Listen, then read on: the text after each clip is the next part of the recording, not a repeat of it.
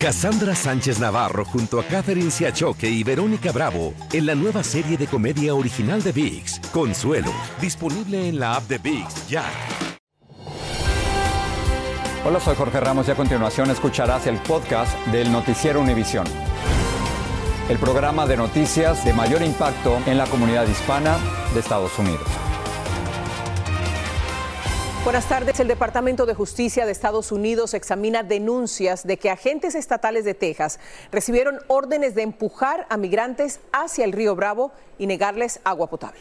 Las denuncias las hizo originalmente un miembro de la patrulla de Caminos de Texas que da servicios médicos ahí en la frontera. También se refiere en León a otros incidentes en los que una joven de 19 años sufrió un aborto espontáneo y algunos migrantes habrían sufrido lesiones. Desde Hidalgo, Texas, Reina Rodríguez tiene reacciones a estas denuncias que preocupan. Nos duele como seres humanos, nos duele como tejanos. La indignación va en aumento por los informes de abusos a los migrantes por parte de agentes del Departamento de Seguridad Pública de Texas. No es la primera vez que el estado de Texas ha abusado los derechos humanos de los inmigrantes, de las comunidades fronterizas. La Unión Americana para las Libertades Civiles condenó los últimos esfuerzos del gobierno estatal para frenar la migración. Ellos merecen el tratamiento por lo menos que no es violento, que no es agresivo, que no intencionalmente les hace daño. En un correo electrónico dado a conocer por un policía estatal, detalla el caso de una niña de cuatro años que se desmayó por el intenso calor luego de que personal de la Guardia Nacional de Texas empujara al grupo en el que estaba de regreso a México. También revela que una mujer de 19 años que quedó atrapada en un alambre de púas y sufrió un aborto espontáneo, así como un adolescente de 15 años con una pierna rota que intentaba cruzar por una parte más peligrosa al evitar las boyas. El Departamento de Justicia se encuentra evaluando la situación sobre la directiva tejana. Esta investigación se suma a una demanda que enfrenta el estado de Texas sobre la instalación de boyas en el Río Grande. Lo que hizo el gobernador Álvarez vino aquí a mi casa y, y construyó cuatro paderes y me dice que no puedo cruzar ninguna de ellas. Y es lo que me ofende. Barreras que también afectan a propietarios como Hugo Urbina, quien asegura las relaciones entre agentes federales y estatales se han intensificado. Urbina nos dice que el Estado colocó alambre de púas en su terreno en un área donde han procesado a miles de migrantes. Hace seis semanas sí les estaban dando agua y los ayudaban, pero ahorita no que yo diga que yo he visto que les den agua, no. El Departamento de Seguridad Pública y la Oficina del Gobernador niegan haber dado órdenes de maltratar a los migrantes. En Hidalgo, Texas, Reina Rodríguez, Univisión. Las autoridades de Nueva York darán un plazo de dos meses a algunos migrantes para que abandonen los refugios en los que están. Dicen que quieren hacer espacio para nuevos solicitantes de asilo. Blanca Rosa Vilches nos dice cómo reaccionaron algunos migrantes a este cambio de política. En las afueras de los refugios, la noticia fue recibida con mucha preocupación. Cuando la escuchamos todos nos pusimos en pánico. Porque... Los afectados eran los refugiados sin familia como Miguel Colina. Pero, o sea, yo tengo 15 días recién llegado, no tengo empleo. Lo que salgo es a, así sea vender caramelos a la calle para subsistir. Entonces no pueden darte 60 días porque jamás una persona migrante en 60 días va a conseguir por una renta. Hoy en una entrevista con nuestra afiliada en Nueva York, el alcalde dijo que tienen la oportunidad de volver a postular a un refugio, pero más de 90 mil ingresaron al sistema y cerca de 36 mil han logrado ya reubicarse con familias. La mitad de los albergues de la ciudad los ocupan los migrantes recién llegados. La ciudad inició una campaña con panfletos que se repartirán en la frontera para disuadir a los migrantes de venir a Nueva York. Coyotes y otras personas que han convertido esto en negocios es enviar a gente aquí a Nueva York con información incorrecta. Queremos aclarar a las personas que piensan migrar aquí lo que van a encontrar al llegar y no es este, hoteles y, y este, recursos sin límite. El alcalde dice que los ayudarán a buscar un lugar en donde vivir. Pese a que las autoridades federales dicen que se ha reducido dramáticamente el flujo de migrantes en la frontera, aquí en Nueva York solo en una semana han ingresado 2.800 de ellos, en su gran mayoría con familias y niños, a los que hay que hacerles espacio. La ciudad de Nueva York, Blanca Rosa Vilches, Univisión. Los problemas legales de Donald Trump van desde el manejo indebido de documentos clasificados hasta denuncias de interferencia con el proceso electoral. Un jurado investigativo se prepara para recomendar si se le debe acusar por sus intentos de cambiar los legítimos resultados de las elecciones de 2020. El jurado se reunió en Washington para escuchar el testimonio de un asistente de Trump. Pedro Rojas está en la capital. ¿Qué más se sabe, Pedro? ¿Qué más has podido averiguar sobre lo que ha hecho el jurado? Bueno, según lo que nos han dicho Ilia, los expertos legales, es que tendría el presidente hoy técnicamente hasta la medianoche para presentarse ante ese jurado. Pero lo cierto es que ya la mayoría del personal de esta corte se ha retirado por el resto del día. Ahora, ¿qué ocurre a partir de las próximas seis horas? Cuando lleguemos ya a la medianoche de este día, se abren las compuertas literalmente para que el fiscal especial Jack Smith vaya a comenzar inmediatamente a formular lo que pensaríamos sería una formulación de cargos ya criminales y formales. Ahora bien, ¿qué pasó durante el día de hoy? Como tú lo has dicho, hoy se reunió el gran jurado, vino un testigo que es justamente un asesor del el expresidente que le ha acompañado incluso desde los tiempos de la Casa Blanca a testiguar justamente, valga la redundancia, frente ante el gran jurado. También ocurrieron varias cosas en esta eh, ciudad. Por un lado, los republicanos, el liderazgo republicano del Congreso negó que intentara borrar justamente los dos juicios políticos que ya el expresidente enfrentó cuando estaba en el poder. Y como sabemos también, los abogados del expresidente estuvieron todo el día en esta corte, los vimos salir ya en las horas de la tarde justamente prácticamente tratando de prever lo que podríamos ver mañana. De acuerdo a analistas y de acuerdo a expertos legales, sería mañana cuando efectivamente se dé a conocer estos cargos criminales que podrían poner en los próximos días al expresidente en una situación similar como la que ya observamos en Nueva York y allá en Miami, en Florida, que tenga que venir a esta Corte Federal, tenga que ser detenido brevemente y tenga que escuchar los cargos que enfrenta. Regreso contigo, Miguel. Muchas gracias, Pedro, por tu información. El precandidato presidencial demócrata Robert F. Kennedy negó ante una comisión del Congreso que sea racista, antisemita y antivacuna contra el COVID. Hace unos días, Kennedy hizo declaraciones erráticas en las que falsamente dijo que los judíos askenazis y los chinos son más inmunes al COVID-19. Pasamos con una alerta de seguridad sobre el llamado turismo criminal. Se trata de extranjeros, en este caso en su mayoría son ciudadanos chilenos, que están llegando al país para robar en casas y propiedades de vecindarios adinerados. Aprovechan que no necesitan venir con visa a Estados Unidos y ya han arrestado a varios. Jaime García nos va a explicar. El procurador del condado de Orange, California, fue quien dio la voz de alerta al señalar que entre los responsables de la ola de robos relámpago a comercios y a casa habitación cometidos este año, se arrestaron a varios turistas de origen chileno. El procurador Spitzer reveló que en los últimos siete meses han arrestado a 21 chilenos, de un total de 140 sospechosos detenidos por robar en casa habitación, y se quejó de que estos turistas entraron legalmente al país usando el programa de exención de visa convenido con 40 países del mundo, conocido en inglés como Visa Waiver Program. No se les pide aplicar para una visa de turismo para entrar a Estados Unidos. Simplemente utilizando el pasaporte de ese país es suficiente para otorgarles un permiso de 90 días como turistas aquí en los Estados Unidos. En Latinoamérica el único país que califica para este programa es Chile. La alerta es a nivel nacional, incluso Newcastle en Delaware donde las autoridades buscan a estos delincuentes llamados criminales turistas, que entran a robar en casas en exclusivas zonas residenciales. También lo hacen en propiedades carísimas, buscando principalmente lingotes de oro, dinero en efectivo, joyería y productos de diseñadores. Él dijo que los países que califican para la exención de visas deben de proveer una revisión de antecedentes, pero Chile no lo está haciendo. Anualmente en los Estados Unidos se registran un promedio de 2 millones y medio de robos de casas y según los expertos, aquellas que no tienen un sistema de seguridad instalada son las más propensas a estos robos y señalan que la mejor manera de evitar y proteger su propiedad es instalando un sistema de cámaras de seguridad. En Los Ángeles, Jaime García, Univisión. Cassandra Sánchez Navarro junto a Catherine Siachoque y Verónica Bravo en la nueva serie de comedia original de VIX, Consuelo, disponible en la app de VIX ya. Gracias por seguir con nosotros en el podcast del Noticiero Univisión. La lucha contra el letal fentanilo sigue siendo cuesta arriba a ambos lados de la frontera. Nuevas cifras revelan que en México el consumo aumentó un 80%, reforzando una tendencia al alza desde hace varios años. Buena parte de ese incremento se ve en las zonas fronterizas. Alejandro Madrigal nos cuenta cómo está la situación de fentanilo en ese país.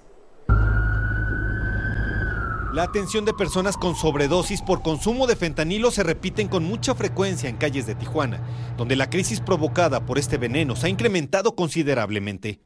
Me puse un pase de drogas, ya no supe nada No, pues también tengo fentanilo. Es una realidad. Estamos trabajando intensamente para evitar que sea la principal droga de abuso. Un estudio del Observatorio Mexicano de Salud Mental y Adicciones reveló que el consumo de fentanilo aumentó en 2022 un 80%, principalmente entre adictos. Lo que estamos viendo ahora es el desvío hacia el uso ilícito y en algunos casos, eh, pues la misma fabricación a la misma producción de fentanilos. Polo nos cuenta que compra cristal con fentanilo y a diferencia de la cocaína dice que es más barato y sus efectos mayores. Al momento que me fume voy a empezar a hacer mi rutina diaria si, si creen que es, este, es adictivo, pues más que adictivo, es necesario. ¿eh? El estudio en México advirtió que el incremento del uso de fentanilo se da en Baja California y Sonora y en ciudades fronterizas como Mexicali, Tijuana, Ciudad Juárez y San Luis, Río Colorado, son los principales focos de consumo. Por la cantidad de, de casos que se han presentado, realmente no podemos hablar de un problema de salud pública, pero sí de una situación que prende las alertas. Se tiene registro que desde 2021 se disparó el consumo de estimulantes de tipo anfetamínico y ya ocupan el primer lugar en atención médica. Aún así, el presidente Andrés Manuel López Obrador lo considera un problema mínimo. Pero estamos sobre eso. Afortunadamente no es generalizado. Se estima que en este país hay un subregistro de muertes por sobredosis de fentanilo, ya que las pruebas de toxicología que se aplican no incluye esta sustancia. En Ciudad de México, Alejandro Madrigal, Univisión. Un potente tornado impactó áreas de Carolina del Norte afectando a una planta, la planta principal de la farmacéutica Pfizer. En esa fábrica se produce más de una cuarta parte de los medicamentos utilizados en los hospitales de Estados Unidos. Los daños son cuantiosos y expertos temen que la pérdida de producto y de la capacidad de producción de Pfizer pueda tener serias repercusiones en los hospitales del país. El caso de la mujer de Alabama que estuvo desaparecida por 48 horas y que regresó a su casa levanta más preguntas y dudas que respuestas. La policía de Hoover está estudiando dónde estuvo y qué hizo Carly Nicole Russell, de 25 años, que provocó una intensa búsqueda por parte de agentes y familiares también. Vilma Tarazona tiene más detalles de esta curiosa investigación. La misteriosa desaparición de la estudiante de enfermería Carly Russell de 25 años en Alabama durante 48 horas sigue siendo un enigma. Su intensa búsqueda movilizó recursos locales, estatales y federales en Alabama. Dos días después, la estudiante apareció y dijo que había sido secuestrada.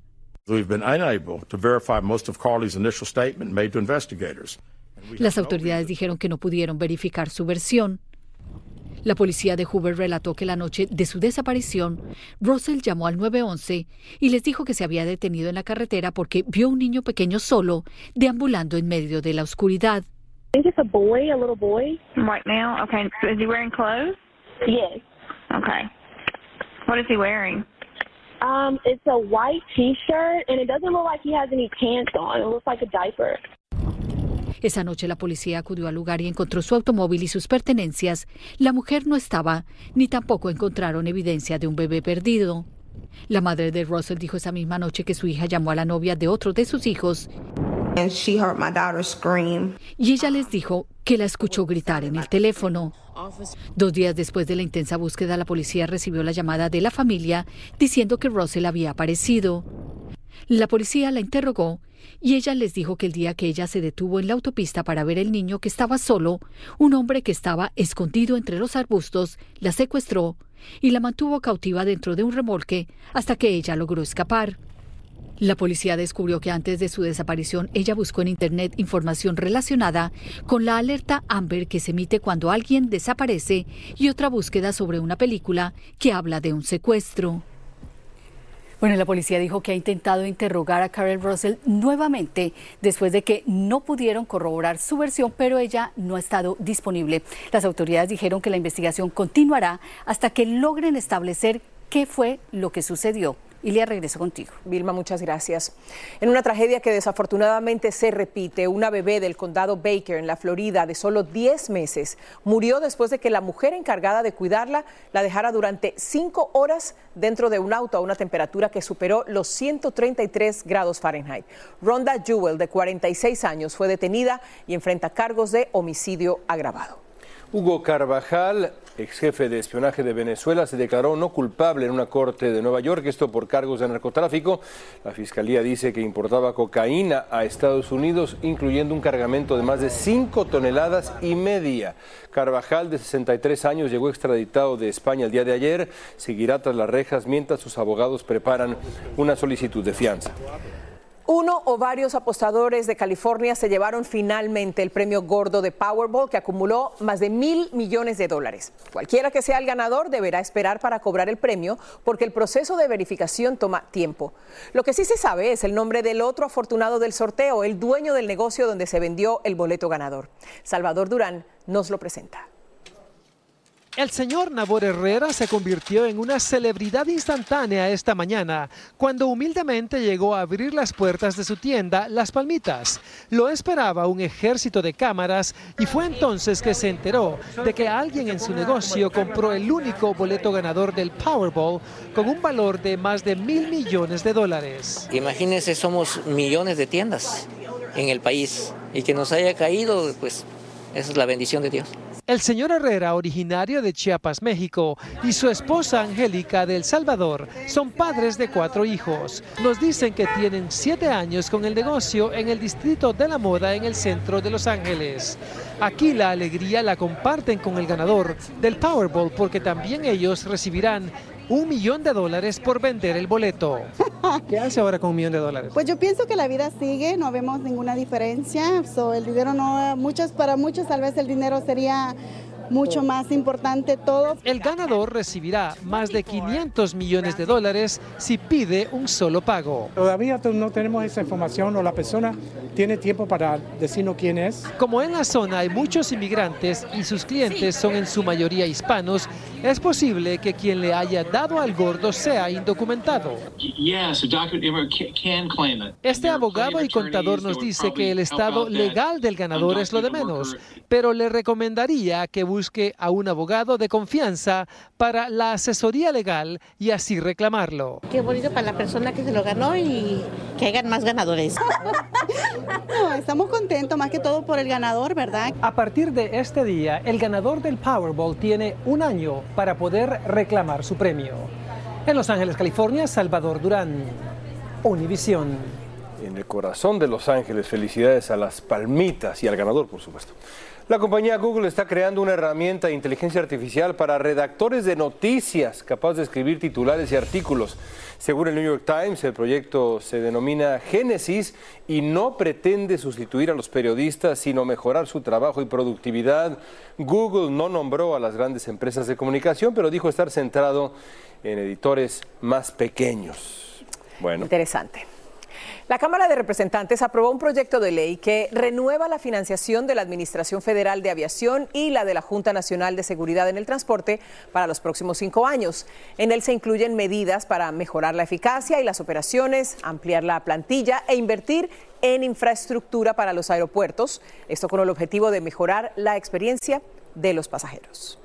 En Puerto Rico todo está listo para la gran cita de la música latina en la entrega de Premios Juventud que organiza nuestra cadena Univisión.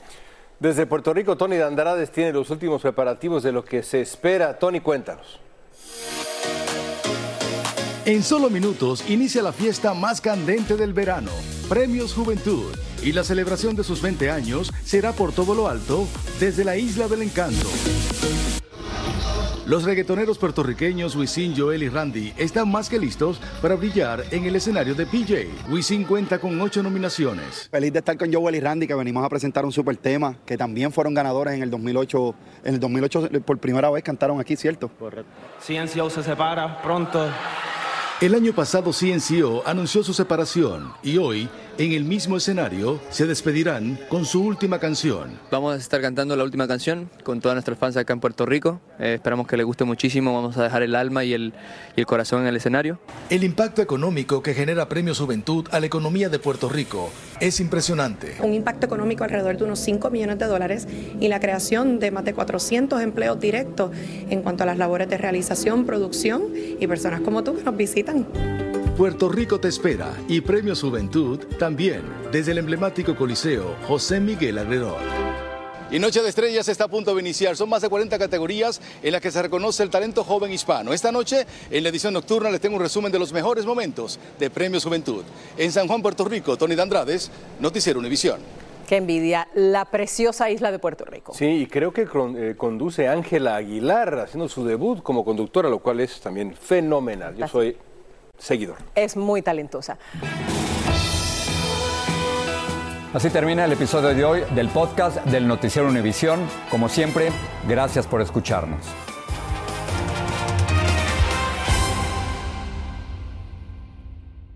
Cassandra Sánchez Navarro junto a Catherine Siachoque y Verónica Bravo en la nueva serie de comedia original de VIX, Consuelo, disponible en la app de VIX ya.